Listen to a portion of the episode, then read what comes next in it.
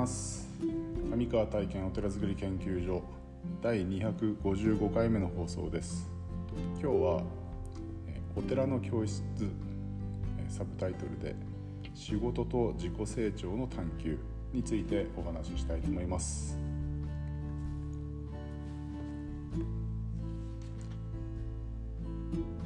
前にですねお話ししていたそのビジネスマン向けの何かこう企画をやりたいと、えー、お寺づくり研究所の矢野さんからお話があって、えー、2人で、まあ、企画してたんですけれどもそれがやっと形になって、えーと、9月の10、うん、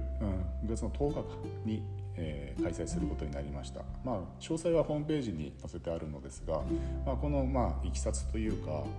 あのその辺りを話をしてみたいと思います。えっと、もともとですね、まあ、お寺づくり研究所のメンバーである矢野さんが、えっとまあ、FP ねファイナンシャルプランナーですね、えっと、お金の設計について、まあ、お話をずっとしていてでその、流れでですねあの、まあ、6月に開催された、えー、岸母神岸母神祭ですね。に、えーまあ、お参りしてくれたんですね。参加してくれたんですね。でその時に初めてそのご祈祷ですね。あの牧犬家事というんですけどもご祈祷を、まあ、経験されてというかねあの経験というかまあうん受けてみてあこれはすごいというふうに感動していただいたのと同時にその後の法要後の法はですね。歴史母人についてお話ししたんですけども、まあ、そういう話の内容が結構ですねあのその後こうあの良かったっていう話からいやこれはあの今働いてる、ね、ビジネスマンの方たちに向けて何かできないかなみたいなようなこう企画をですね妄想をですね 妄想を始めてですね。でそれでまあいろいろと話をしていて、まあ、結果としてこういう、まあ、お寺の教室というタイトルにさせていただいてでその、まあ、教室というので、まあ、この後の、まあ、ビジネスマン向けだけではなくていろんな展開もことも考えると、まあ、例えばなんだろうな、うんまあ、子育て中の、えー、お母さん向けにとかね、えー、例えばなんだろうなお年寄りに向けてとかねいろいろな教室としてのそのまあ僕がやらなくても他の人がお寺の教室というシリーズ1本ねこう縦軸を作っておけば、まあ、サブでこう何て言うかこう枝葉のようにねいろんな企画があの立ち上がる可能性もあるなと思ってこの「お寺の教室」という、えー、タイトルにしました。まあ、あとはお寺の学校とかねいろんな案が上がったんですけどもまあ教室がちょっと柔らかくていいんじゃないかなっていう。でサブタイトルでで仕事と自己成長の探求というサブタイトルであ仕事をされてる方がこう主体になるんだなというでその中でも自己成長というものに対して仏教はどうこうアプローチしているんだろうかみたいなようなところをこうまあ感じてもらえるようなプログラムにしていきたいなというふうに思っています。で今回は、ま、初めての開催なので少しこうモニター価格という感じで、まあ、皆さんにもこう体験参加し体験してもらって、えーと、いろんなこうフィードバックあの感想とかね、えー、改善点とかね、えー、そういうものをたくさんいただければあのまた次に活かせるかなということで通常まあ大体1人5,000円ぐらいを考えているんですけども、まあ、今回だけはあの3,000円の、まあ、参加費ということで、えー、させてその分ちょっとお安くさせていただいて皆さんのこう興味のある方に直で参加していただいて、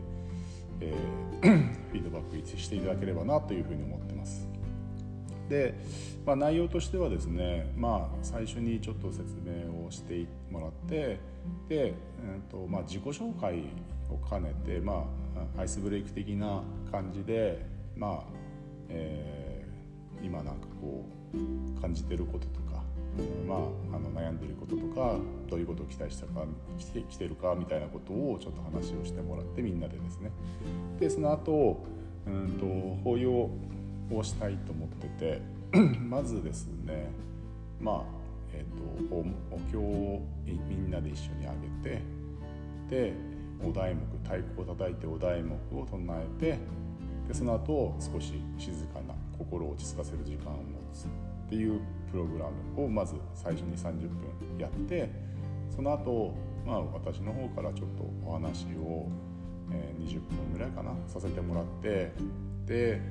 えーと、その後、まあフリーのディスカッションという形で皆さんの思いとか、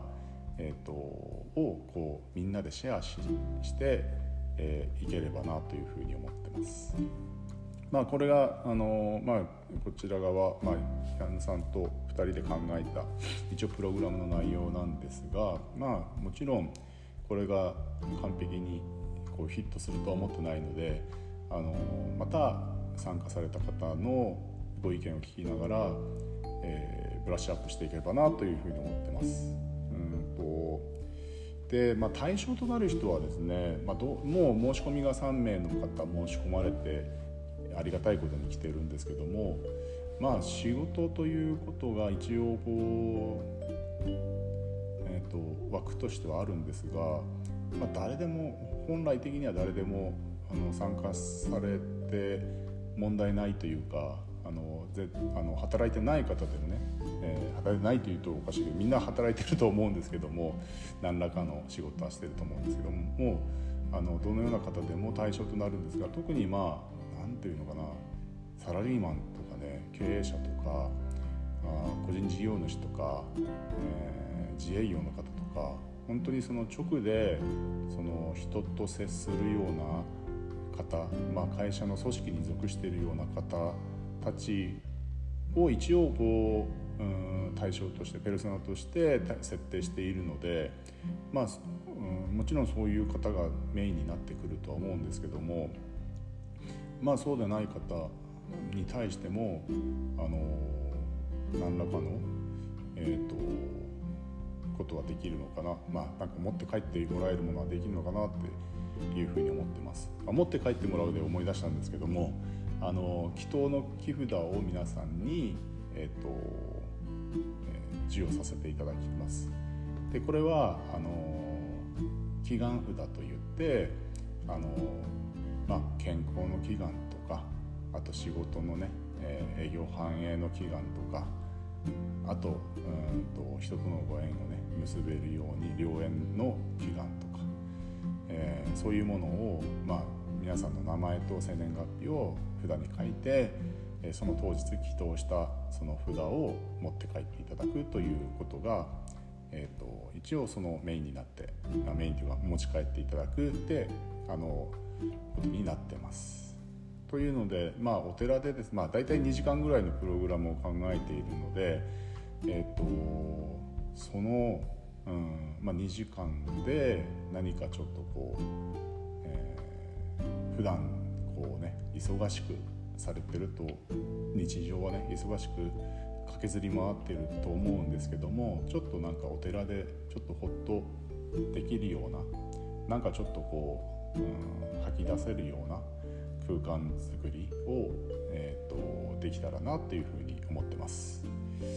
まあ、今後もいろいろな企画をこう立ち上がっていくとは思うんですけども、えーと、